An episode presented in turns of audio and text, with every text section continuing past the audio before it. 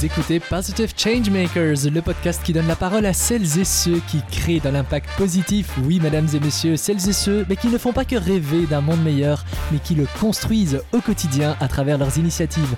C'est cela l'esprit Positive Changemakers. Vous retrouverez évidemment ce podcast et tous les autres épisodes sur votre plateforme de streaming préférée et bien entendu sur notre site www.positivechangemakers.be. Bienvenue et bonne écoute. Je voulais avoir euh, une façon de raconter les histoires de cette, partie du monde qu'on n'entend pas trop parler dans les, dans les médias occidentaux. Les lecteurs, ils lisent pas plus que 4 ou 5 paragraphes, maximum. Vraiment, euh, c'est moins d'une minute par article.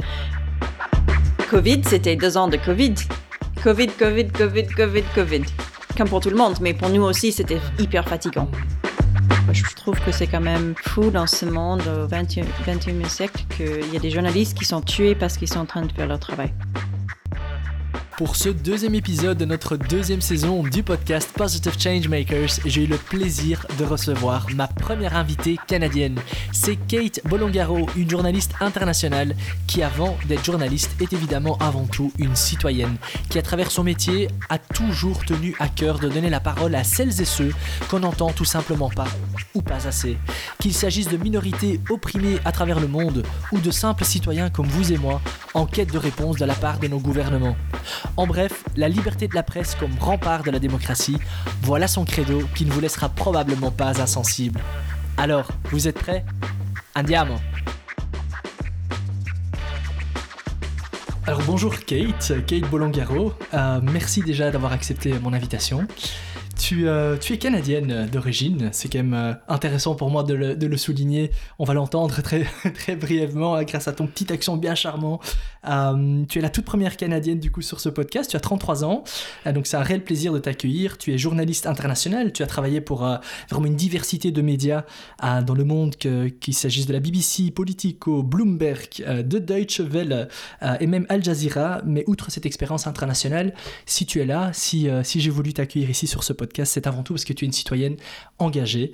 Euh, et tu es engagée en fait à travers ton métier principal qui est le journalisme. C'est ainsi que tu tentes de changer le monde à ton échelle avec euh, des nombreux reportages que tu as réalisés euh, un peu partout dans le monde. Hein. donc en Europe, en Asie, en Afrique. Tout à l'heure, juste avant de commencer l'enregistrement, tu me parlais de certains pays. J'ai l'impression du coup que tu as vu vraiment le monde entier, presque en tout cas. donc que ce soit que ce soit sur des sujets ayant attrait au changement climatique, l'immigration, le terrorisme, etc. Tu as d'ailleurs reçu des nombreux prix en reconnaissance, je pense, à la qualité du coup euh, de ton travail effectué en tant que journaliste. Mais maintenant, avant d'aller plus loin, en tant que première question, Kate, que je veux te poser, c'est que en tant qu'auditeur, probablement on se dit ok, alors elle est journaliste, c'est bien beau tout ça, euh, mais un journaliste avant tout, il est là pour euh, relater des faits, raconter ce qui se passe de manière objective. Donc, est-ce qu'on peut être, on va dire, un acteur du changement en étant journaliste? Ah oui, bien sûr. Je pense que le journalisme est très important, surtout euh, dans une démocratie, parce que euh, c'est nous qui posons des questions au pouvoir.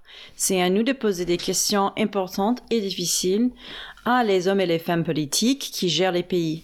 Par exemple, euh, je trouve que aussi pour les journalistes qui travaillent ici à Bruxelles, quand on parle des institutions européennes, par exemple, il y a, il y a toujours un criticisme du manque de transparence dans ces institutions. Et du coup, euh, d'avoir des, des, journalistes ici sur place qui posent des questions chaque jour euh, face à des, des porte-paroles, des, des, des, commissaires qui travaillent là-bas, c'est très important euh, pour les citoyens d'avoir accès à ces gens. Et c'est à travers ces journalistes parce que malheureusement, on n'a pas trouvé d'autres moyens pour, voir, pour laisser les citoyens avoir l'opportunité de demander ces questions face à face à ces gens. Souvent, c'est pas le cas, il n'y a pas d'accès. Et du coup, c'est les journalistes qui sont donnés un peu d'accès demander les questions difficiles. Mhm. Donc en fait, c'est ça, le, le, citoyen fait confiance aux journalistes pour euh, pouvoir, euh, pour pouvoir en fait l'avoir en tant que porte-parole d'une certaine façon de ses préoccupations. Eh bien, écoute, on, va revenir là-dessus en, long et en large un peu plus tard. Euh, avant avant d'aller plus loin, on a pour habitude mais du coup de s'intéresser un petit peu à qui tu es, la personne derrière, la journaliste. Voilà, j'ai déjà dit que tu étais canadienne, mais d'où est-ce que tu viens? Quel est un petit peu ton parcours? Sans aller dans les grands détails, mais voilà, qu'est-ce, que, qu'est-ce qui a fait que petit à petit tu, tu t'es retrouvé ici déjà à Bruxelles, que tu es devenu journaliste Voilà, tu, tu peux prendre un petit peu ton temps pour, pour un petit peu nous partager tout ça Moi, je suis née à Vancouver, en Colombie-Britannique. Euh, ma mère, elle est italienne, de le nord d'Italie, et mon père, il est canadien. Et voilà, du coup, j'ai commencé ma vie là-bas. J'ai grandi dans un petit, petit village euh, au centre de la Colombie-Britannique. Et j'ai fait mes études euh, à Vancouver. C'était des études de français des études africains. Et en fait, je voulais pas être journaliste euh, au début. Je voulais travailler dans le développement durable et aider des gens, en général peut-être des professeurs. Mais je voulais certainement travailler dans les pays euh, en développement, par exemple en Afrique. Et du coup, j'ai fait six mois en Ouganda et j'étais prof d'anglais là-bas. Ok. Mais en fait, j'ai changé d'avis parce que je voulais avoir plus ce que je trouvais c'est que les, les, gens qui travaillent dans le développement ils font des, des belles choses mais c'est quand même compliqué d'avoir un impact personnel je trouvais je voulais avoir euh, une façon de, de raconter les histoires de cette, cette partie du monde qu'on n'entend pas trop parler dans les, dans les médias occidentaux. Mais euh, je, je, je t'interromps un petit peu pour revenir juste un peu en arrière. Comment se fait-il que tu avais déjà cet intérêt d'aller travailler dans des régions euh, on va dire moins, moins populaires tu as fait des études donc d'anglais, non français, c'est ça, et études africaines. Ça, c'était un choix qui s'est pas fait comme ça, j'imagine. Ou... l'idée, c'était de travailler dans le développement durable, en fait. C'était ça qui a motivé ça. Euh, c'était juste que j'avais grandi dans un village et je me suis dit qu'en fait, euh, je voulais voir autre chose et je voulais... Tu voulais voir le monde. Oui, voilà, exactement. Je voulais voyager. Du coup, je me suis dit, comment est-ce que je peux voyager? Ok, développement durable, je vais travailler pour l'ONU. Euh, j'étais toute petite, mais j'avais toujours des rêves et voilà. Et c'est comme ça que ça s'est fait. Ah, c'est dingue ça. C'est plutôt, enfin, pas très commun, je pense, d'avoir ce genre de rêve déjà toute petite. Euh, de, de, vouloir travailler sur ce genre de sujet, c'est, enfin, je sais, pas, c'est très, c'est intéressant. Donc du coup, c'est comme ça que tu dis, tu te retrouves au, au, Ouganda, en Ouganda plutôt, pour enseigner l'anglais. Et donc là, tu te rends compte que euh, euh, les réalités sont pas spécialement les réalités que tu connaissais. C'est un peu ça? Oui, c'est en fait, je sais que moi je pensais que c'est que euh, j'ai trouvé que les institutions euh, comme l'ONU, il y a plein d'autres institutions, euh, travaillent pas assez avec les, locaux pour vraiment pour décider les projets qu'ils allaient faire. Et je trouvais que d'avoir plus d'impact, je, je, voulais que, par exemple, que le développement durable était vraiment mené par les gens qui viennent là-bas, qui savent vraiment qu'est-ce qu'il faut faire et qu'est-ce qu'ils ont besoin dans leur village, dans leur pays, dans leur région, dans leur continent. Et je trouve que quand même on est en train de changer ça les dernières 10 ou 20 ans, ça a changé cette attitude, mais je trouve que à cette époque-là, c'était en, 2010, je trouvais que c'était pas assez que moi j'aurais bien aimé euh, travailler dans un développement durable où par exemple, j'aurais pu aider euh, avec mes connaissances, mes, mes aptitudes, euh, voilà. Mais oui, tu aurais pu rester prof, par exemple. Par exemple, oui, par exemple. Mais mais tu as pas fait le choix parce que en fait, c'était vraiment drôle. J'étais dans un café euh, à, à, Masaka, en Ouganda, et j'ai reçu un appel pour des étudiants de travailler en tant que journaliste. Et je me suis dit, tiens, j'ai une année d'études qui me reste. Euh, ok, je, je suis, je suis toujours été une très bonne écrivaine. Du coup, pourquoi pas Je vais tenter. Du coup, j'ai envoyé une idée et voilà, j'étais prise euh, pour, pour, pour écrire euh, comme, comme euh, journaliste pour le, la, fac. C'était ça, c'était le, Ok, donc tu as commencé par un, un, petit appel à projet, on va dire, pour les étudiants. Voilà, exactement, exactement. Parce qu'en fait, j'avais vraiment, je savais pas qu'est-ce que j'allais faire parce que oui, j'aurais pu être prof, j'aurais pu travailler pour le NU, j'ai aucune idée. Mais en fait, après mon, mon expérience en Ouganda, j'étais pas trop sûre ce que je voulais faire. Et parce que ce chemin-là du développement durable, pour moi, c'était, je voulais, je voulais pas faire ça euh, après ce stage en Ouganda. Et voilà, du coup, j'ai trouvé ça. Et du coup, ta carrière de journaliste s'est lancée. Et puis, du coup, puis du coup, t'es passé de média en média. Euh, comment ça s'est passé un petit peu tout ça? Parce que tu as quand même déjà travaillé pour pas mal de médias différents. Euh, quelles sont un peu les raisons derrière ça, un peu le chemin de la vie? En fait, euh, c'est vraiment, j'étais, j'étais commun dans le journalisme d'être pigiste. Et moi, j'étais pigiste pendant longtemps. Et du coup, euh, l'idée, c'était de vendre des papiers euh, à des médias différents. Et chaque média a son ligne éditoriale. Et du coup, euh, j'ai juste dit, OK, pour la BBC, par exemple, j'ai écrit beaucoup sur un business et tout ce que les entreprises font, les petites entreprises. Euh, et ça, c'était vraiment intéressant de voyager un peu partout dans le monde et voir, euh, par exemple, à Hong Kong, j'avais fait une, une article sur des clowns. Et en fait, à Hong Kong, euh, il y a plein de demandes pour des clowns. Je ne sais pas pourquoi, mais c'était juste quelque chose que j'avais vu et j'avais fait un article sur comment en Asie, euh, ce démon-là. et c'était juste de trouver des histoires un peu surprenantes. Et c'est ça que j'adorais. Et du coup, euh, pour chaque média, j'ai changé un peu l'angle. Par exemple, pour Al Jazeera, j'avais beaucoup écrit sur euh, des questions des migrants en Europe, par exemple, pendant euh, la crise migratoire en 2015. et après ça, aussi, beaucoup d'articles en Afrique pour Deutsche Welle, c'était aussi quelque chose que j'avais fait au Congo et au Kenya. Et pour Deutsche Welle, c'est un média allemand, hein, c'est bien ça? Et tes articles étaient en anglais, du coup? Ou ils ont une version anglophone ou c'est en allemand du coup? Ah, c'est en anglais. C'est en anglais, ah oui, d'accord. Ils ont une version internationale, quoi. Oui, exactement, exactement. Oui, c'est ça. Donc, effectivement, pigiste, pour ceux qui, qui, connaissent pas trop les médias, euh, tu étais freelance, en fait, et donc euh, tu vends un peu tes articles, en fait, d'une certaine façon, hein, c'est ça. Euh, et un média, par exemple, Al Jazeera, c'est un média, du coup, que, que, pour les Occidents, c'est un média qui est des fois considéré comme étant trop, trop, comment dire, qui fait un peu trop la part belle aux islamistes, etc. C'est les critiques qu'on entend. De l'autre côté, dans les pays arabes, je crois qu'il est plus vu comme un média plus pro-américain. Comment, comment toi, c'était comme Canadienne d'écrire pour un média euh, qatarien en plus, je crois, le Qatar qui aujourd'hui évidemment fait bien parler pour la Coupe du Monde, ça c'est autre chose. Comment, comment c'était pour toi cette expérience-là? C'était super intéressant parce que eux, ils voulaient des papiers un peu de partout dans le monde qui étaient un peu critiques, mais aussi euh, qui montraient des histoires qui n'étaient pas trop connues. Du coup, par exemple, j'avais écrit pour eux sur le, trisomie 21 en, à Kinshasa. Et ça, pour moi, c'était une super euh, opportunité parce que mon frère est atteint de trisomie 21. Et du coup, euh, pour raconter cette histoire, et j'étais la première journaliste d'écrire sur ça, de ce, de, ce, sujet en Afrique, et vraiment de, ce que j'aimais bien de Al Jazeera, c'était l'opportunité de pas juste raconter des histoires occidentaux, c'était aussi de, de ouvrir le monde du, du, lecteur et mhm. de voir d'autres histoires et d'avoir un peu l'idée de changer un peu ou supprimer quelqu'un parce qu'ils vont lire, ils vont dire ah tiens j'ai jamais pensé à ça. Oui c'est vrai que Trisomie 21 ça peut être un tout le monde, n'importe qui dans n'importe quel pays. C'est, c'est la Chine, c'est la Belgique, c'est le Canada, c'est le Congo. Ça peut être n'importe où. C'est, c'est juste que, voilà.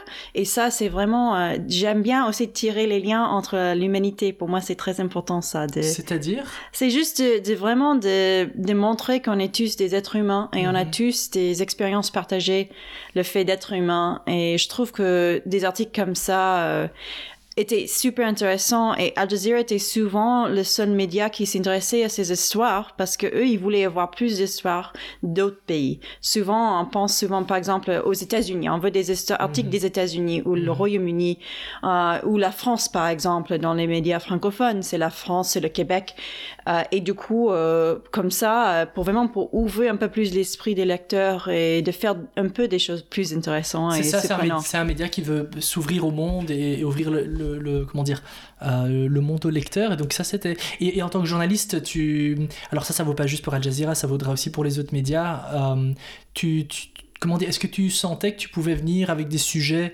n'importe quel sujet une certaine liberté ou est-ce que des fois euh, en tant que journaliste on en parlait tout au début tu, disais effectivement ben pour les citoyens on est finalement ceux qui posent des questions. Alors bon ça c'est peut-être un peu différent selon les pays, mais on a quand même souvent cette impression, c'est pas qu'une impression, que les, journalistes et, le, pouvoir finalement sont assez proches, euh, pas toujours, mais en général, hein, des fois ils se retrouvent dans les mêmes, euh, dans les mêmes cercles d'affaires, etc., etc. Comment toi, tu, avec toutes les expériences que tu as eues, tu, regardes ça? Est-ce qu'effectivement tu, tu trouves que des fois euh, la proximité est telle qu'il est difficile en tant que journaliste de poser des questions très critiques? Ou est-ce que euh, non, c'est peut-être juste une petite partie de journalistes qui des fois euh, ont du mal à être tout à fait indépendants, mais que la grande majorité euh, garde tout à fait les distances professionnelles qu'il faut pour jouer ce rôle de contre-pouvoir? C'est une grande discussion dans le journalisme. C'est vraiment. Oui, c'est une très grande question que j'ouvre. c'est vraiment une grande discussion.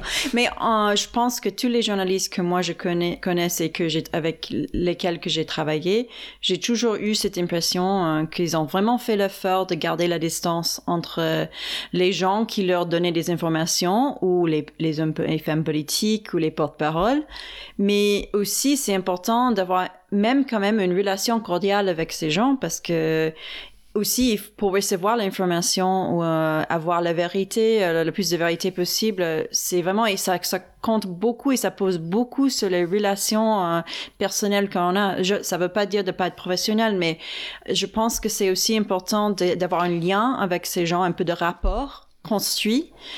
Et en fait, euh, j'ai toujours trouvé que les journalistes ils réfléchissaient beaucoup sur cette relation et comment ne pas faire que la ligne soit affranchie. C'est-à-dire que vraiment à chaque fois, ils, ils, pensaient, OK, c'est pas une amie, c'est un contact professionnel. Mm-hmm. Et de vraiment garder cette barrière entre les deux. Et, et ça, pour garder cette distance, ça fait en effet que les journalistes peuvent rester plus objectifs. Parce qu'il faut il faut jamais en tant que journaliste euh, de tomber amoureux de ces gens-là ou de, oui oui oui par exemple c'est c'est c'est c'est jamais quand on écrit sur la politique c'est jamais c'est jamais acceptable. Il y a beaucoup de même dans les dans les médias il y a des règles contre ça hein. c'est c'est vraiment on a les médias qui qui vont pas tolérer non plus que leur correspondant politique qui va aller euh, euh, sortir avec la porte-parole. ça ça ça se passe pas et du coup, et si ou, bien, ça... ou bien le dit pas, j'imagine, quand ça se passe. Oh, si ça se passe, normalement, cette personne-là peut plus écrire sur ce sujet. Ça, c'est pour les médias qui prend, prennent ça vraiment sérieusement. Et il y, en a beaucoup de, dans moi où j'ai travaillé, c'était ça, c'était pas possible. Il fallait garder une distance. Euh, et du coup, euh, je pense que les journalistes euh, qui ils, mettent leur profession normalement devant tout ça. Et s'il y a une intérêt personnel qui se développe, euh, ils arrêtent de travailler sur ces sujets-là. Mhm, mhm. Et ça, c'est pour garder la neutralité. Exactement, parce que pour, même pour les médias, c'est c'est pas bien si la vision des choses et des lecteurs ou spectateurs, c'est que en fait, euh, cette personne-là, euh, il y a un conflit d'intérêt. Mhm. Et ça, pour une média, ça peut le tuer.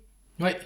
Et euh, alors, je sais pas si toi, tu as peut-être déjà eu, sans nommer euh, un média en particulier ou autre, est-ce que tu t'es déjà trouvé par contre dans une situation où euh, euh, tu as senti que tu pouvais pas tout à fait euh, poser peut-être la question que tu aurais voulu poser euh, ou couvrir un sujet d'une telle façon que tu aurais aimé le faire parce que soit à la demande de la rédaction, soit, soit par rapport peut-être à, un lien privilégié par rapport à une information. J'imagine ça t'est peut-être déjà arrivé. oui, non, ou, et si oui, comment tu gères ça Parce que j'imagine qu'avant tout en tant que journaliste, la mission, ce qui te drive, ben, c'est de justement raconter les faits. Pour moi, c'était jamais un problème, euh, mais je sais que ça peut être compliqué. Par exemple, pour un journaliste euh, qui sait plus qu'ils peuvent demander. Souvent, ça c'est le cas. Qu'on a plus d'informations que le public a, mais il y a des choses qu'on peut pas tout dire parce que euh, c'est vraiment dit en confiance. C'est quelqu'un qui nous vient et qui nous dit en confiance et on peut pas le dire. Je considère un peu les journalistes comme des prêtres parce que des fois, des gens ils doivent se mettre à l'aise avec nous et ils doivent nous parler. Et, souvent, on reçoit des informations pour donner un contexte. Mais ça, les questions qu'on peut poser publiquement, par exemple, ça, des fois, c'est façonné par des informations qu'on a, qu'on ne peut pas révéler publiquement, mais on arrive à façonner la, question pour pouvoir au moins tirer un peu d'une réponse de ça. Mhm. Du coup, ça, c'est pour moi, c'était toujours le plus difficile, c'est quand tu connais plus que tu peux dire. Et même, même des fois que personne d'autre sait, c'est que toi et la personne qui t'a dit. Et du coup, tu dois vraiment être vraiment euh, prudent de à qui tu dis des choses ou comment tu, tu tournes une phrase parce que ça peut être mal entendu, ça peut être, ça peut révéler quelque chose qu'on peut pas révéler. Et du coup, je trouvais ça le plus compliqué, c'est de toujours être vraiment entre ces lignes parce que aussi, si tu perds la confiance de quelqu'un, ils vont pas te répéter et révéler des, des, infos. Mais c'est super intéressant et, je, je, propose qu'on en revienne dessus un peu plus tard parce que ça peut, on pourrait en discuter euh, très très longuement. Mais ce qui, ce qui est intéressant et on regardera pour juste un peu après, c'est cette idée que tu dis finalement le citoyen euh, doit pouvoir faire confiance au journalisme parce que si j'entends bien, euh, vous êtes un petit peu euh, l'intermédiaire, enfin vous êtes l'intermédiaire évidemment, vous êtes un peu le contre-pouvoir et, le quatrième pouvoir, vous êtes l'intermédiaire entre ceux qui détiennent des informations ou qui agissent sous le pouvoir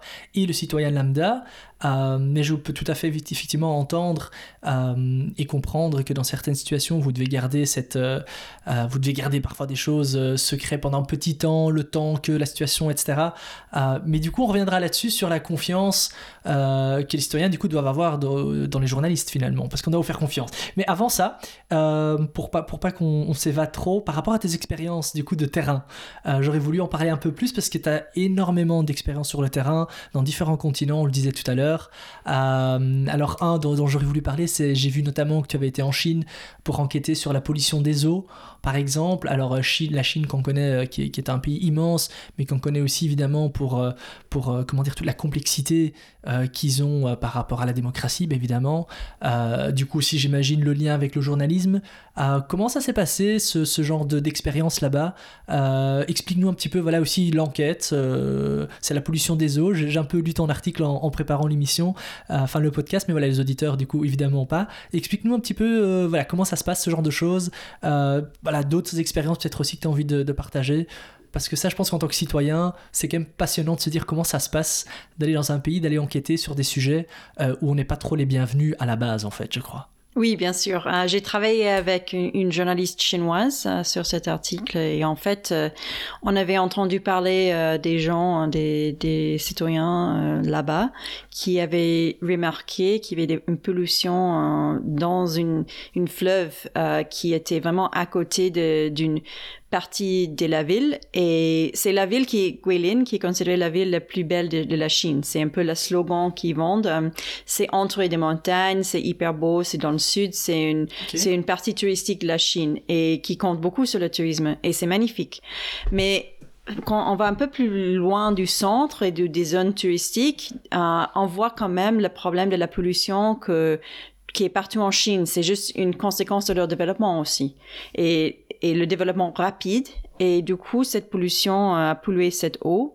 Euh, il y avait déjà des inondations, il y a des, dégâts qui étaient partout, euh, des dégâts euh, qui étaient vraiment euh, à côté de la fleuve. Et ces gens-là qui utilisaient cette, eau pour pour donner de l'eau à des plantes et sur les fermes et tout ça. Du coup, on voit bien que quand même que ça pourrait être de l'eau contaminée qui est utilisée pour arroser euh, les plantes que les gens mangent. Et l'eau était contaminée parce qu'il y avait des, déchets qui étaient jetés dedans Oui, exactement, c'est ça. Des déchets ménagers ou plutôt de la pollution euh, industrielle? C'est un peu de tout. C'est industriel, c'est ménager, c'est juste un système qui, avec le développement, n'a pas développé au même assez rapidement pour gérer toute la situation.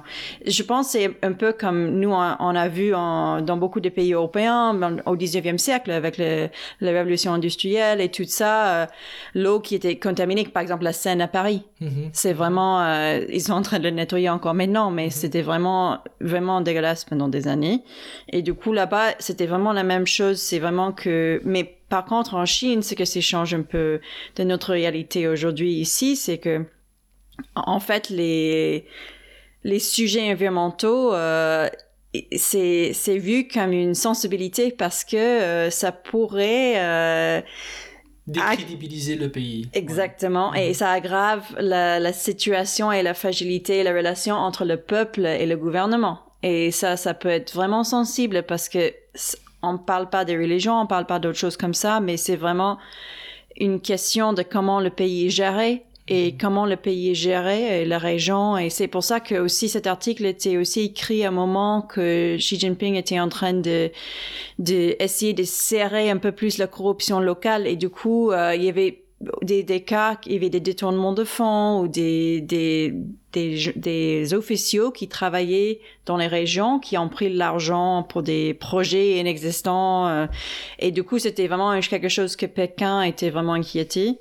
Et ça, c'était pas, on n'avait pas de preuve que c'était le cas là-bas mais il y avait des, des gens qui étaient euh, qui sont allés en prison parce qu'il y avait la corruption. Et c'était vraiment une, quelque chose qui Xi Jinping voulait lutter contre.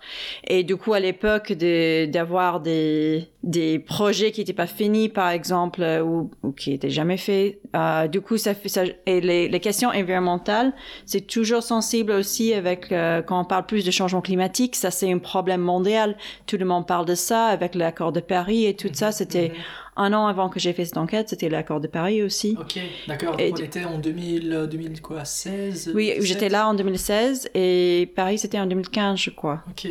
Et du coup, euh, tout ça, c'était vraiment, euh, c'était vraiment au même moment. Et comment on prépare une enquête comme ça? Tout ce que tu dis, j'ai travaillé avec une journaliste chinoise. avec qui tu avais déjà des contacts auparavant ou ou, tu, tu, contactes l'association des journalistes chinois euh, Comment ça se passe ça? En fait, on a fait nos études ensemble. Du coup, ah, d'accord. ça c'est facile. oui, oui, oui, oui, On a fait nos études ensemble et après, euh, en fait, on a fait euh, quelques reportages en Chine ensemble. Et mais vraiment, elle avait parlé avec euh, des gens qui habitaient là-bas euh, et c'était vraiment un problème que se posait et du coup euh, on a dit ok on, va écrire sur ça et, c'est un article sur The Guardian mhm, qui est très mhm. connu dans le monde anglophone. Mhm. et voilà et c'était traduit en chinois aussi oui c'était ma question c'est ça ça a été traduit en chinois du coup par The Guardian ou oui. Ok. Et est-ce que ça a été repris par exemple par les médias chinois? C'était un sujet très sensible.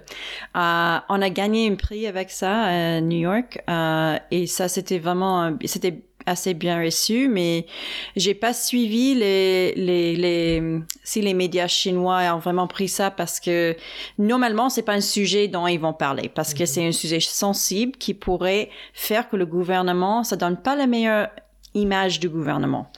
Ça, ça, ça dit pas que c'est la faute du gouvernement, c'est pas ça, c'est juste que c'est très sensible et ça pourrait être considéré comme si c'était parce que le gouvernement a fait tel et tel, quand on, on peut pas, on peut pas dire ça. Non, oui, c'est ça. Donc les, médias en Chine, euh, euh, on va dire de par ton expérience, tu, tu, tu confirmes d'une certaine façon que les, les, journalistes sur place en Chine ont probablement beaucoup plus de mal que, que, vous ici à être critique, on va dire, par rapport à toutes les choses qui ne vont pas.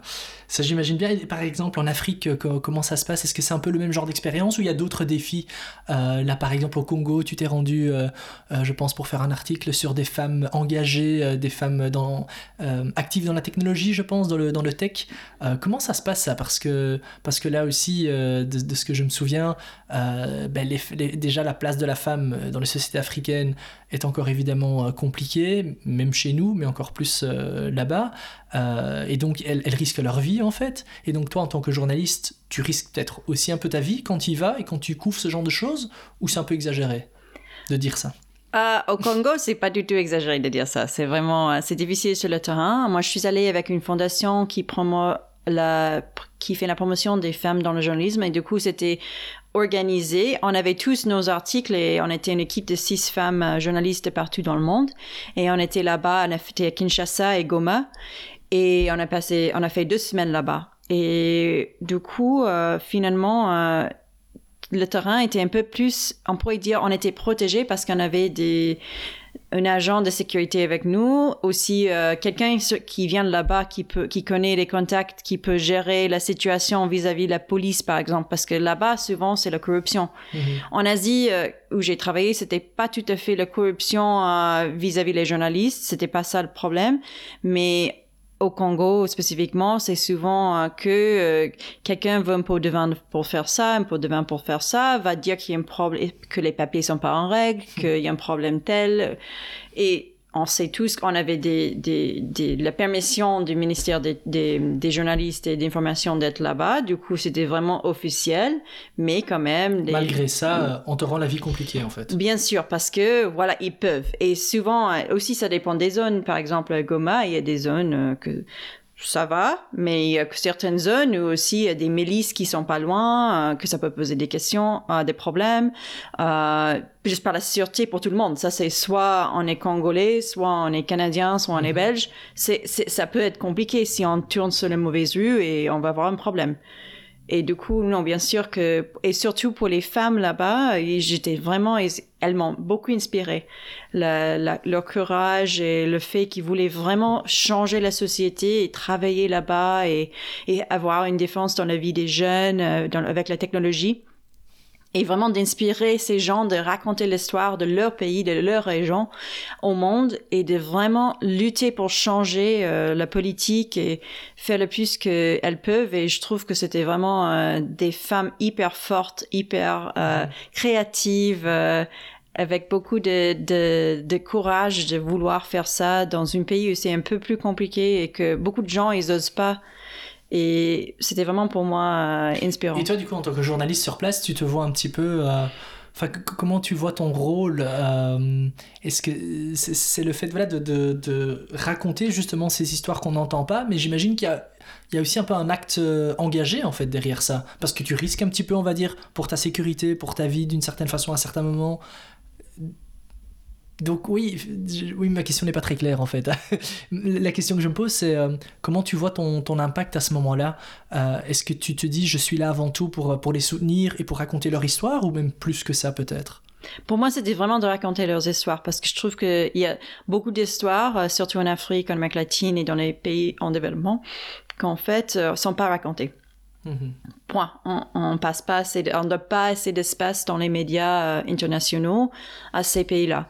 Sauf quand ils sont en crise, il y a une guerre, euh, voilà. Mais il y a aussi une belle histoire, par exemple, des femmes qui veulent euh, faire un groupe pour donner une éducation sur la technologie pour des jeunes, par exemple. Ça, c'est des gens qui veulent avoir des changements, un impact sur sur leur ville, sur leur pays. Et je trouve que pour moi, je voulais vraiment raconter ces histoires parce que je trouve que on, on entend pas assez parlé. Et c'est aussi une histoire un peu plus positive et je sais que euh, les histoires plus sérieuses, c'est très important. Mais de temps en temps, c'est aussi sympa d'ouvrir une journal ou lire sur euh, une application, mais non, euh, que on peut lire, ah oui, ah tiens, c'est cette histoire des femmes en RDC qui sont en train de faire ça ou par exemple, oui, une initiative, j'avais, j'étais en Jordanie, c'était une initiative aussi pour donner plus de d'aide aux femmes aussi, d'avoir plus d'aptitude avec la technologie aussi. Ces choses comme ça, j'adore, c'est vraiment... Mais clairement, et ça me permet de faire le lien, euh, enfin je, ne peux, je peux qu'être tout à fait d'accord avec toi sur, euh, sur ça, c'est un peu d'ailleurs la raison d'être du podcast aussi, de mettre en avant tous ces gens qui font des choses positives, que ce soit à travers leur métier, à travers leur projet, euh, parce que tu le sais tout autant que moi qu'effectivement les médias sont souvent les premiers pour raconter des choses qui ne vont pas, des guerres, des, des crises, etc., le chien écrasé dans, dans la rue. Et comment, comment, tu, comment, tu, comment tu vois ça? Parce qu'effectivement, ce qui est assez particulier, je pense, dans, dans, la façon dont toi tu abordes le journalisme, c'est que finalement ton parcours de vie, et tu l'as choisi évidemment aussi, fait que tu as toujours raconté des histoires finalement que pas tout le monde raconte. Hein, tu, tu, le dis toi-même, donc euh, soit des investigations, soit du sujet un peu plus léger, mais aussi toujours avec un lien euh, avec quelque chose d'important. Euh, comment, comment tu fais pour par contre rester le plus constructif possible et de ne pas sombrer euh, ben, dans la description uniquement négative de la chose. Est-ce que c'est quelque chose euh, que tu gardes en tête quand tu écris un article? Est-ce que c'est quelque chose qui selon toi est assez gardé euh, en tête par tes confrères, par tes enfin, consoeurs, je sais pas si ça se dit, mais en tout cas par tes collègues Ou est-ce que là aussi tu te dis il y a peut-être quand même encore beaucoup de travail, surtout dans l'ère des réseaux sociaux où ben, les médias jouent quand même un petit peu pour, pour le buzz, pour qu'on clique sur leur article? Voilà, quel est un peu ton, ton avis là-dessus, par rapport à toi et par rapport à tes collègues? Sans dénigrer évidemment euh, qui que ce soit. Je pense que souvent pour les journalistes, c'est plus important que le travail est pris au sérieux. Et je pense que ce qu'on fait, c'est que pour nous, d'être sérieux, ça veut dire que c'est sur des sujets graves. Et souvent, je pense que aussi, il faut dire que le budget des médias s'est beaucoup réduit ces derniers temps et de faire ces articles un peu plus, euh, des reportages, des investigations, ça devient de plus en plus compliqué, sauf quand c'est euh, dans le cas de quelque chose de grave, parce qu'il y a beaucoup de gens qui veulent lire s'il y a un problème. Mais aussi, il y a, plusieurs mouvements, euh, plusieurs médias qui essaient de, de faire des histoires un peu plus positives, mais ça reste quand même un peu et, tu dis c'est compliqué, excuse-moi, tu dis que c'est compliqué de faire ce genre de reportage parce que les budgets sont, sont pas trop là? Aussi, oui, oui, bien sûr. Les reportages que moi j'avais fait, c'était soit avec des, des fondations, c'était soit avec des, oui, des, des bourses. Euh, c'est ça, souvent c'est ça. Ou sinon, euh, on peut vendre des papiers, mais ils vont pas payer tous les frais, par exemple quand j'étais en Chine, c'était moi qui payais le voyage, mais après, j'ai vendu assez de papiers de pas avoir de payer le voyage, mais c'était moi qui ai avancé tous les frais. Donc, en fait, il te reste pas grand chose non plus comme. Exactement. Pour ton travail, tu as payé ton voyage avec. C'est du bénévolat. c'est du bénévolat presque. oui, voilà. du coup, c'est, c'est ça aussi, c'est que ça, c'est vraiment compliqué parce que il n'y a pas tout le monde qui veut, veut payer euh, beaucoup d'argent euh, pour une investigation. Euh, et, c'est, et en plus, il y a moins, et de moins en moins de, de rôle dans une dans une bureau qui sont vraiment ok ça c'est notre journaliste investigatif Ça, ça existe presque plus. Hein. C'est des, des travails comme ça dans le métier, c'est vraiment très rare Mhm, mhm. Ah, parce qu'ils n'ont pas de budget. Et mais ça, c'est une autre question de journalisme. Oui, c'est ça, et pas le budget, pas le temps, on prend pas le temps. Euh, Peut-être c'est une question ouverte parce qu'une réflexion que je me fais souvent et j'en profite de, de la poser, c'est euh, c'est toute cette évolution finalement du digital, des réseaux sociaux, etc. Où, euh, où tout est dans l'instantanéité. Avant, euh, ben, le journal, il sortait juste une fois par jour en papier. Donc tu avais 24 heures en fait, enfin des fois un peu moins, mais 24 heures dans le meilleur des cas pour travailler ton histoire. Et, voilà, aujourd'hui, il se passe quelque chose à midi, à midi 5, il faut que tout, voilà, il faut que tu sois le premier à communiquer en tant que média. Bien sûr, c'est exactement ça aussi. C'est aussi que les lecteurs, ils lisent pas plus que quatre ou cinq paragraphes. Maximum. Vraiment, euh, c'est moins d'une minute par article. C'est vraiment, euh, ils passent pas beaucoup de temps à lire. Et ce qui est dommage, et du coup, pour le reportage ou l'investigation, euh, malheureusement, euh, si les gens le lisent pas, c'est aussi compliqué de dire, OK, on a moins de budget, on a moins d'argent, et les gens lisent pas. Ils s'intéressent pas trop. euh, et comment on va faire cet équilibre? Du coup, ils essayent de faire un équilibre. Mais souvent, les journalistes qui, font une investigation, ils font ça de leur temps libre. Il y a beaucoup de journalistes qui doivent faire leur boulot de chaque jour. Par exemple, je suis, j'écris sur la technologie européenne, je vais faire ça, mais je dois faire ça euh, chaque jour. Mais après, ils restent plus tard le soir ou ils commencent plus tôt le matin ou ils travaillent le week-end pour faire cette investigation, pour faire ce reportage plus long, parce que en fait, sinon ils ont ils ont pas le temps, parce que vraiment euh, avec le digital, comme tu viens de dire, ça a tout changé. C'est vraiment c'est les millisecondes qui comptent. euh, Est-ce que c'est quelque chose dont le, journalisme se plaint d'une certaine façon, enfin, ou est conscient de ça? Ou est-ce qu'il y a peut-être des avantages que nous, en tant que citoyens, on ne voit pas trop Cette rapidité, cette instantanéité? Est-ce que, que, est-ce que parmi tes collègues, des fois, vous vous dites Ah, mais si seulement euh, on revenait à l'époque où hein, le journal ne sortait qu'une fois par jour Est-ce que c'est quelque chose que vous vous dites des fois, par exemple, ou, ou pas? Je dirais les journalistes qui, qui sont plus âgés, oui. Parce mais nous, on- moi par exemple, c'était que digital. Du coup, euh, j'ai jamais eu cette Oui, expérience. tu es du- né là-dedans. Voilà, exactement. Du coup, euh, et comme le, le journalisme, c'est souvent des jeunes, euh, surtout des, des journalistes sur le terrain et tout ça, euh, c'est vraiment le cas que les journalistes... euh, oui, on parle de ça. On, on parle du fait que ça serait bien d'avoir plus de temps de faire quelque chose, mais aussi le pour les citoyens, je trouve que c'est très important d'avoir l'information le plus rapidement possible aussi. Pourquoi? Parce que s'il y a quelque chose qui se passe, il y a une décision du gouvernement, ça sert à rien de le garder pour les prochains jours. C'est bien si quelqu'un peut savoir tout de suite qu'est-ce qui va se faire, par exemple, avec tout ce qui s'est passé avec Covid, par exemple, toutes les mesures, euh, les lockdowns, les, les choses comme ça, euh, c'est vraiment instantané. Je trouve que pour les citoyens, c'est, ça sert à quelque chose. Dans ces cas-là, euh, si, ou par exemple, je sais pas, tout le monde en Belgique va recevoir 500 euros. Tout le monde veut savoir ça. euh, Oui, c'est vrai, mais là, je me permets d'être pas tout à fait d'accord avec toi et de challenger parce que justement, je me dis, si je suis homme politique, oui, je suis d'accord. Ou si je suis une entreprise, au plus vite je le sais, au mieux. Mais qu'est-ce que ça me change de le savoir à 14h aujourd'hui ou demain à 8h Je sais pas, je pense que parce que je, je pense que si moi j'aime bien recevoir l'information le plus rapidement Évidemment. ça m'étonne pas. Ça m'étonne. Moi, en tant que citoyen, en tout cas, c'est une question, je pense, que je me pose. Mais comme tu dis, euh, je ne veux pas caricaturer parce qu'on a le même âge, donc je vais pas faire le vieux qui c'était mieux avant. Euh, mais certainement, je pense qu'un équilibre entre les deux serait probablement euh, des fois la meilleure façon, comme toujours. Euh, parce qu'effectivement, il faudrait pas attendre trois jours pour avoir l'info, mais l'avoir dans les dix minutes après. Surtout que souvent, ça tu le sais mieux que moi, les journalistes alors, euh, comment dire, poussent à sortir l'information, mais n'ont pas toujours le temps non plus d'assez recouper l'information, d'être sûr des sources, etc. Parce qu'on on est quand même poussé dans, dans le milieu par la rapidité, il faut être le premier. Alors oui, je sais que probablement toutes les précautions sont toujours prises Oui. pour que l'information soit la plus exacte possible, mais combien de fois on ne voit pas euh, un article sortir avec juste un titre et une photo, et puis euh, euh, le reste suivra bientôt? pour, comme citoyen, on se dit, mais enfin, voilà, vous auriez pu attendre juste une heure et, et le sortir après. Mais c'est un sujet effectivement sur lequel on peut pas être tout à fait euh, toujours d'accord. Mais, euh, mais en tout cas, ce que je retiens, c'est vraiment euh, cette, cette volonté de euh, cette volonté de garder un équilibre en tout cas, et c'est vrai que c'est dommage de ne pas pouvoir donner plus d'opportunités euh, au journalisme d'investigation. Est-ce qu'il y a des pistes selon toi qui, qui feraient que? Parce que j'aimerais peut-être du coup revenir là-dessus. Euh, c'est vrai que je t'avais entendu un, un TEDx, une conférence que tu avais donnée où tu parlais justement de ce, de ce rôle des citoyens, parce que c'est vrai, ici je suis en train de poser des questions entre guillemets un peu challenging à toi journaliste, mais nous, les citoyens, on est les premiers évidemment aussi concernés et, coupables d'une certaine façon aussi. Je pense qu'on peut, on peut se le dire. Quand tu dis effectivement que les études prouvent que la plupart des citoyens, et je suis le premier à l'admettre, lisent juste le titre et le sous-titre, et avec ça on croit avoir euh, l'information en tête.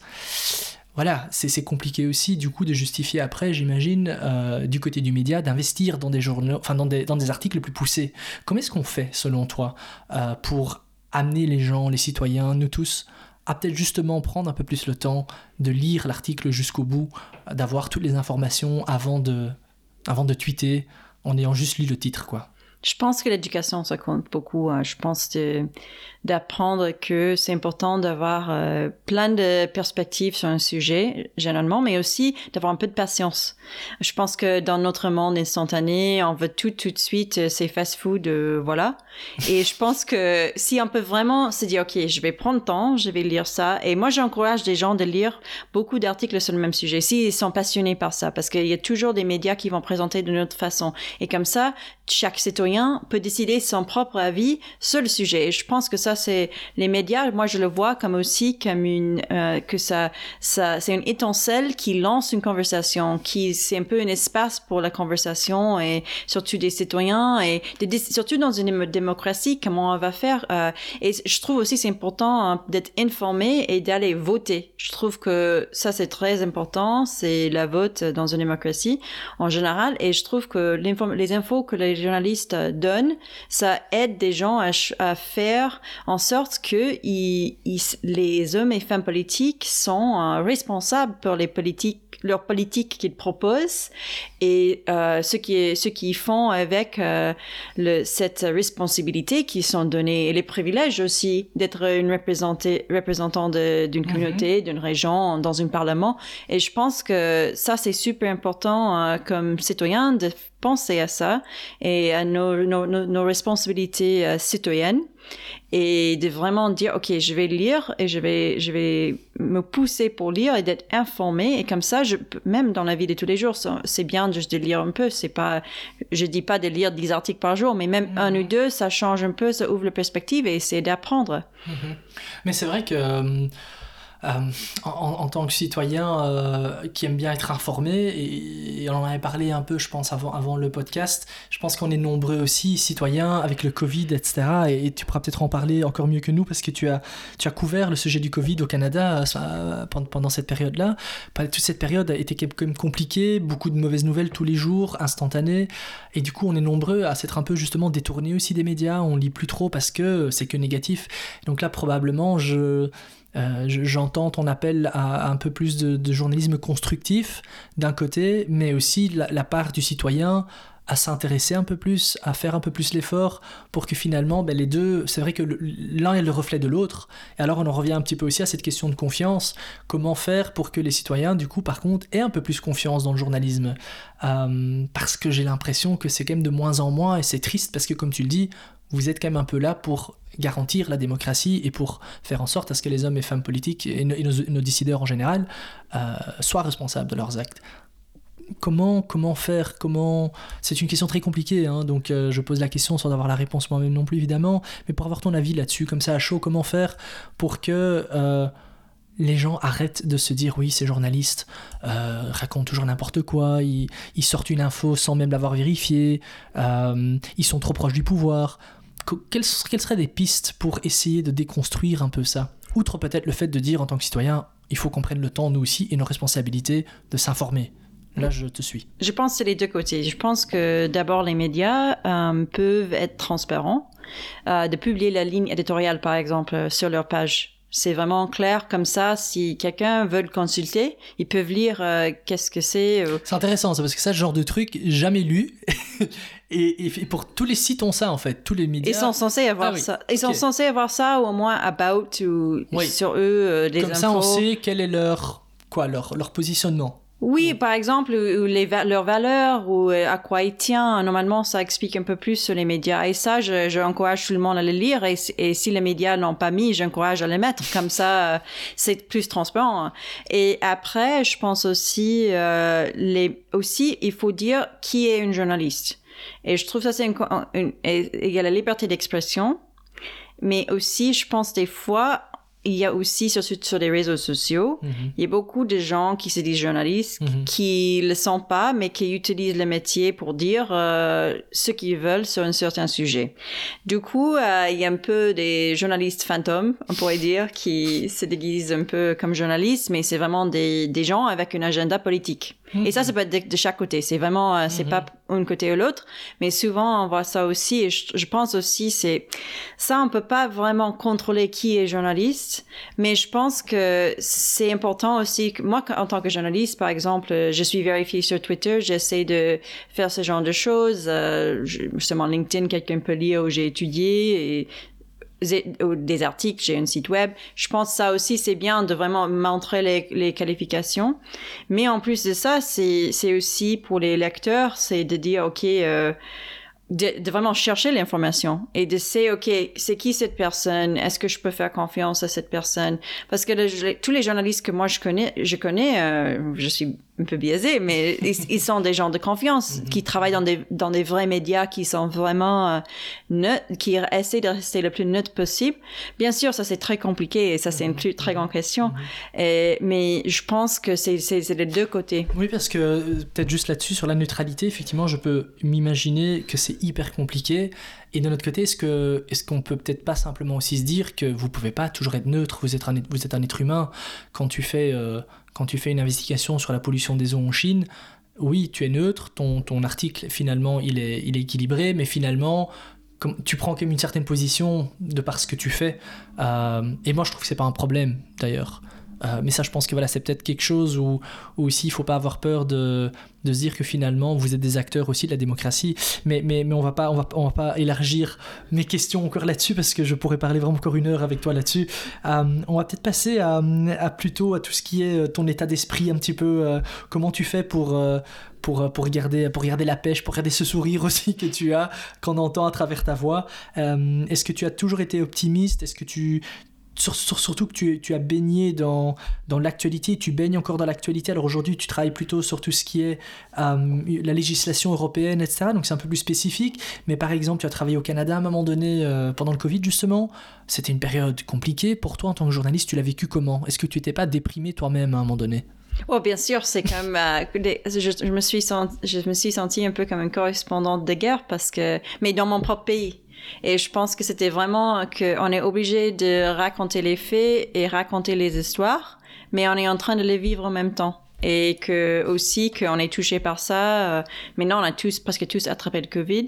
On, on connaît des gens qui ont été à l'hôpital ou euh, qui étaient vraiment peur et tout ça. Et franchement, oui, bien sûr, c'était très compliqué pour moi. Euh, oui, la dépression, on l'a tous eu, c'est clair. Euh, et on a, on a, tout le monde a vécu ça de leur propre manière. Mais oui, bien sûr, euh, pour moi, je pense que c'était le fait que maintenant, euh, ça m'a pris un peu de temps, mais on pourrait dire que le Covid est un peu derrière nous avec les vaccins et tout ça. on, on garde toujours un peu, il faut être toujours un peu vigilant euh, cet automne, mais pour l'instant, ça va avec les boosters euh, et du coup ça me donne de l'espoir et pour moi l'espoir c'est très important. Et je suis quelqu'un d'optimiste déjà à la base mais aussi j'ai- toujours l'espoir que ça va aller mieux. Et des fois c'est pas bien des fois c'est super mais euh, je trouve que l'espoir c'est Pourquoi des fois c'est pas bien? Ouais je pense plus que je suis têtue et du coup je Ah. reste dans les situations. Peut-être c'est pas la meilleure situation tu vois c'est ça peut se passer. J'espère que ça va aller mieux mais après ça va pas mieux. Mais ça c'est pas bien. Mais l'espoir c'est vraiment génial. L'espoir Euh, fait vivre. Hein. oui, exactement. L'espoir fait vivre, c'est exactement ça. Et, euh, et, et du coup, qu'est-ce que tu as appris de ce moment un peu plus compliqué? Est-ce que tu t'es dit maintenant, euh, enfin, peut-être des choses que tu fais autrement, tu regardes peut-être autrement l'actualité, tu, tu, la, tu la racontes peut-être un peu différemment? Est-ce qu'il y a peut-être, ou pas du tout, est-ce que ça t'a changé un petit peu en tant que, en tant que citoyenne, évidemment, je pense comme tout le monde, mais en tant que journaliste? En tant que journaliste, non. Je pense que je, je suis, à vrai dire, que maintenant, euh, je fais plus de rédaction et j'aide à gérer notre bureau ici euh, euh, pour MNEX. Euh, en fait, c'est vraiment... pour moi, je sais un plaisir vraiment de pas que écrire ce Covid et pas juste lire ce Covid. Je suis hyper contente que chaque jour je vois des articles avec plein de sujets différents, euh, notamment par exemple dernièrement avec le changement du premier ministre euh, au Royaume-Uni, Mhm. parce qu'on a une équipe là-bas par exemple. Du coup, il y a plein d'articles sur ça. Ou... Tout à fait. Ça change chaque jour, l'actualité ça change. Et du coup, je suis vraiment contente de retourner à cette normale pour les journalistes qui était l'actualité changeait chaque jour. Ouais. Et Covid, c'était deux ans de Covid. Covid, Covid, Covid, Covid, Covid. Comme pour tout le monde, mais pour nous aussi, c'était hyper fatigant. Mhm. Et du coup, euh, je suis très contente de retourner à plus un rythme plus normal. Ouais, ouais. Et la guerre en Ukraine, j'imagine, par contre, ça, ça, ça a ramené malheureusement un peu de. Enfin, on, on- on en rigole parce que c'est- pas drôle comme sujet évidemment, mais ça a ramené encore une fois une couche supplémentaire. Mais c'est vrai que quand on regarde l'actualité, ça ne parle plus que. Enfin, ça ne parle pas que de ça, Oui. comme c'était le cas pendant le Covid. Euh, mais j'imagine que tu. Et tous les journalistes, probablement, tu as réussi à prendre un certain recul là-dessus. Euh, parce que sinon, oui, tu fais une dépression à chaque fois que- qu'il y a une crise ou, ou une guerre, en fait. Oui, bien sûr. Je, je pense aussi c'est plus facile quand on est on n'est pas sur le terrain. Mhm. Il faut aussi le dire que les journalistes qui sont en Ukraine maintenant, Mhm. c'est vraiment des, des courageux et ils font un super travail. Et vra- vraiment, pour sortir des informations là-bas, c'est c'est vraiment incroyable ce qu'ils font.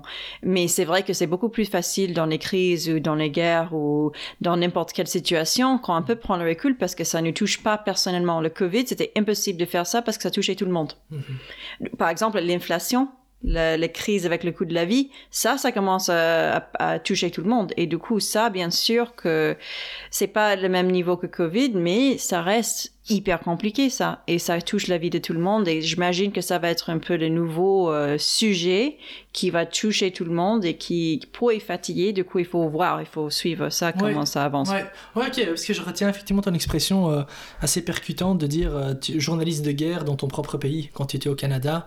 J'imagine que ça change effectivement beaucoup la donne, comme tu dis. Hum, si tu avais une baguette magique, je te donne une baguette magique, tu peux changer euh, le monde. De quel monde est-ce que tu rêves pour les générations futures? Et tu peux changer une chose. Hmm. Je, je mettrais la liberté de la presse dans chaque pays. Et je pense que c'est super important euh, parce que euh, euh, finalement, on veut juste faire notre travail. C'est ça. Je trouve que c'est quand même fou dans ce monde au 20 21e siècle qu'il y a des journalistes qui sont tués parce qu'ils sont en train de faire leur travail. Personne doit être tué en train de faire leur travail. C'est vraiment, euh, il y a c'est incroyable, par exemple, au Mexique, euh, les journalistes qui font des investigations sur les cartels, sur les cartels de drogue et tout ça, ils se sont retrouvés au, au bout d'une euh, d'une fleuve euh, quelque part. C'est vraiment euh, quelque chose comme ça, par exemple. Euh, du coup, pour moi, je changerais ça pour les prochaines générations que en, parce que finalement, euh, la liberté de la presse, ça pose aussi sur la liberté d'information et la liberté de, pour les citoyens de recevoir cette information. Et aussi de, de dire que aux hommes et femmes politiques que les citoyens écoutent. Les journalistes sont là pour représenter les citoyens et on écoute et on vous surveille. On est là et on veut vraiment être sûr que vous faites ce que vous dites que vous allez faire. Et ça, c'est hyper important parce qu'il y a beaucoup de promesses brisées euh, dans la politique en général, de, de, chaque parti, de chaque côté, de chaque acteur. Et du coup, euh, je pense que ça, c'est très important. Et pour moi, la liberté de la presse, ça reste la clé magique pour tout ça. Du coup, ça, c'est... C'est beau, la clé magique effectivement de la démocratie. Et ça me fait penser euh, à une question. Le métier de journaliste est peut-être un métier mal compris. Oui, bien sûr, je pense aussi. Je Mhm. pense que... Aussi, franchement, il faut le dire, c'est que c'est pas que mal compris, c'est juste que, par exemple, les souvent les politiciens, ils ont juste, ils essaient de blâmer quelqu'un et du coup nous, c'est facile à nous blâmer. Mhm. Et du coup, et on, et on essaie de, on peut pas vraiment répondre parce que sinon on n'est pas neutre, on n'est pas objectif. Ah, Mhm. par exemple Trump et compagnie et toutes les, les conversations qu'il Mhm. avait aux États-Unis avec les journalistes, Euh, c'est vraiment. C'est le bouc émissaire facile en fait. Oui. Oui. Et du coup, je pense que parce que c'est vraiment facile à, à blâmer des journalistes pour quelque chose, euh, c'est que le, pub- le public dit ah oui c'est la faute des journalistes, mais sou- souvent non. C'est juste que c'est une c'est une façon de faire que c'est pas la faute de cet homme ou femme politique ou de cette entreprise ou cette cet idéologue ou cette religion ou je ne sais pas quoi, cette une autre personne, ils veulent avoir une cible facile et ça, c'est une cible facile. Mhm. Et les réseaux sociaux, ça a vraiment explosé. Effectivement, ça, ça a accentué cette, euh, cette dualité.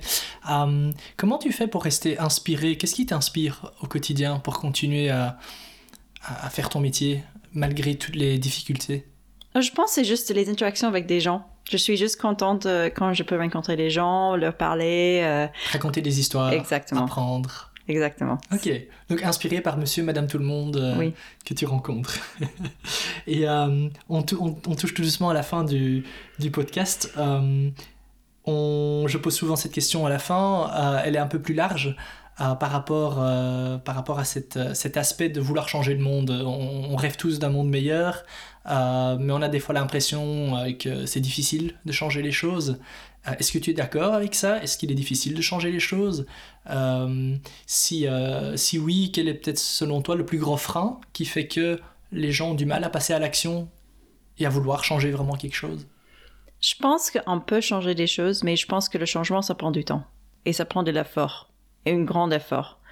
Et du coup, je pense que les gens, ça leur freine, c'est parce que individuellement, on peut avoir un impact. Euh, je trouve plutôt dans notre communauté, bien sûr. Euh, il y a beaucoup d'idées qui ont changé le monde qui viennent d'une personne, mais c'est toujours l'équipe qui est autour de cette personne aussi, ou toujours euh, les gens qui soutiennent cette personne. Et je trouve de vraiment avoir, il faut avoir une masse critique pour pouvoir vraiment faire du changement permanent parce que sinon parce que sinon les gens doivent être vraiment impliqués tout le monde une société doit être impliquée.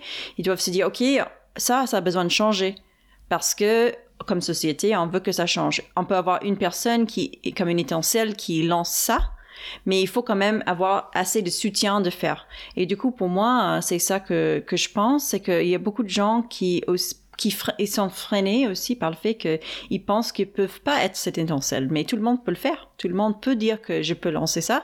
Ça veut pas dire nécessairement que ça va faire un plus grand changement, mais ça peut changer. Même le fait d'en parler, ça change, ça fait des idées. Ça peut être dans 40 ans, ça peut être dans deux semaines, mais quand même, ça lance la discussion et je pense que plus de gens, ils devaient oser de demander des questions difficiles, de trouver des solutions, de proposer des solutions, de se lancer et de pas avoir peur de, de faillir parce que c'est, c'est pas grave. C'est au moins, c'est commencer au moins euh, de parler, euh, toutes les, par exemple, même le droit de vote pour les femmes, c'était, ça a commencé avec des petites conversations avec l'élite euh, au fin du 19e siècle et beaucoup de gens qui disaient, ah, c'est ridicule, on va jamais faire ça. Mm-hmm. Mais ça a pris beaucoup d'années, des décennies et même dans, dans certains pays dans ce monde, il n'y a toujours pas ça, mais ça commence petit à petit.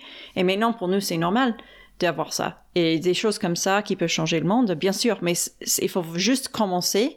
Et je pense de pas se, fixer un objectif, de dire, ah, je veux avoir cet changement euh, tout de suite. Il faut avoir peu de patience et que ça prend soin. Petit pas par petit pas. Et finalement, je fais le lien avec ton métier. Du coup, euh, je disais, tu es la première journaliste euh, du podcast où, effectivement, de par ton métier, en racontant les, les histoires, tu, tu, crées ton impact à ton échelle. Et peut-être juste une petite question comme ça que, que, que, je rajoute spontanément. Est-ce que tu as éventuellement eu euh, des fois un feedback ou un suivi par rapport à une certaine investigation que tu aurais pu faire quelque part, qui aurait fait changer ne fût-ce qu'un tout petit peu les choses, ou qui aurait euh, eu comme conséquence des discussions plus larges? Est-ce qu'il y a peut-être quelque chose que, dont tu as connaissance ou tu espères, comme tout bon journaliste, que voilà, évidemment, que, que tes articles ont eu évidemment euh, un impact. Mais voilà, est-ce est que, que tu es consciente, au courant, peut-être des choses qui auraient pu suivre. Par exemple, dans l'article en Chine, vous avez reçu quand même un beau prix par euh, l'Association des Nations Unies, c'est ça, des journalistes? Des choses peut-être qui se sont suivies ou peut-être des critiques qui, qui, sont tombées par après? Ah, C'est plutôt ah, en fait les articles sur le tourisme 21 en fait en Afrique. Ah parce que qu'il y avait beaucoup, c'était beaucoup partagé, c'était beaucoup euh, diffusé euh, et après j'ai vu il y avait plus d'articles comme ça pas juste en Al Jazeera, mais plusieurs autres euh, euh, médias. Et du coup, je me suis dit, comme j'étais la première d'écrire sur ça, euh, et c'était avec un article pour Deutsche Welle au Kenya et sur l'éducation spéciale que les gens étaient avec, avec Trisme 21 reçoivent. Et vraiment, j'avais l'impression de changer un peu et d'avoir un impact sur les histoires qui sont racontées par rapport aux gens qui vivent avec, avec, avec handicap. Et franchement, je pense que que c'était l'impact que j'ai, j'ai plus vu Mhm. devant mes yeux, mais j'espère que... C'est- évidemment, moi je pense que je peux clairement dire que vous avez un impact et vous changez, vous changez les choses, mais c'est effectivement toute la complexité de ton, de ton métier. hein. C'est que vous racontez des histoires et donc on espère qu'elles soient continuées, mais souvent dans des cercles fermés, on continue à en parler dans les cercles, euh, soit entre amis, en famille ou dans les cercles du pouvoir. Mais évidemment, c'est difficile, c'est pas objectivable comme, comme un produit marketing, évidemment. Est-ce que tu as, tu as un appel euh, que tu voudrais lancer ou quel serait ton appel plutôt? Parce que comme ça, je te pousse à y répondre. Quel serait ton appel à toutes celles et tous ceux qui nous écoutent du coup pour terminer, euh, pour terminer ce podcast? Je vais dire que lire tout l'article et lire le plus possible, lire le plus possible, le plus Je vais lire un article ce soir, promis. voilà. Et aller voter, c'est très important. Euh, et aussi de, de, je trouve aussi de, de jamais accepter juste une version des histoires, de toujours aller plus loin et d'essayer de comprendre un sujet ou une, une, une tendance et vraiment de, d'aller un peu plus profondément que juste euh, j'écris le titre, je lis le titre et je parle avec une personne, je regarde une compte Twitter et voilà, je connais tout, je suis la reine de ce sujet. Et je pense que c'est important de dire, OK, on va aller plus profondément pour mieux comprendre. Parce que chaque être humain peut, on a des cerveaux magnifiques, énormes, qui peuvent contenir beaucoup d'informations qui peuvent, du coup, je, je, je mets un appel aux gens, je mets un appel aux gens de vraiment se pousser, de dire, OK, je vais, je veux m'investir dans ce sujet-là et je vais lire sur ça, je vais aller voter, je vais faire en sorte que les hommes et femmes politiques euh, sont responsables euh, devant nous, les citoyens. Prendre le temps en fait, hein. prendre le temps, ne pas accepter une seule version des faits, je pense que c'est un très beau message. Euh, et du coup, ben, on, espère que, les médias aussi, à leur tour, continuent d'évoluer dans le bon sens et ont cette prise de conscience comme tu l'as. Euh, je pense de trouver le juste équilibre pour que nos démocraties, effectivement, puissent compter sur euh, des citoyens éclairés et des médias engagés euh, positivement. En tout cas, merci beaucoup pour, pour ton temps, pour ton, pour ton partage, je perds mes mots, ton partage d'expérience et ta sincérité. C'était très agréable de te, recevoir. Je te souhaite beaucoup de succès dans ce que tu vas entreprendre par la suite. Là, aujourd'hui, tu es toujours journaliste. Je pense que tu le seras probablement toujours. Ou est-ce qu'un jour, tu seras peut-être autre part Peut-être euh, la prochaine première ministre canadienne? Non. Certainement pas. Ou euh, enseignante, on sait jamais. Peut-être revenir à, à quelque chose. En tout cas, je te souhaite tout le bonheur du monde et merci beaucoup pour ton temps.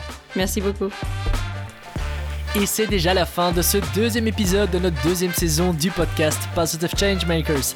Merci de nous avoir suivis jusqu'au bout et merci de continuer à faire grandir notre communauté de jour en jour.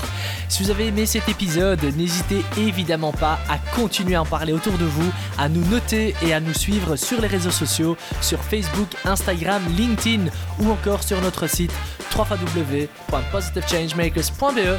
Quant à moi, ben, je vous donne rendez-vous en décembre pour un tout nouvel épisode du podcast Positive Changemakers. À très vite. Ciao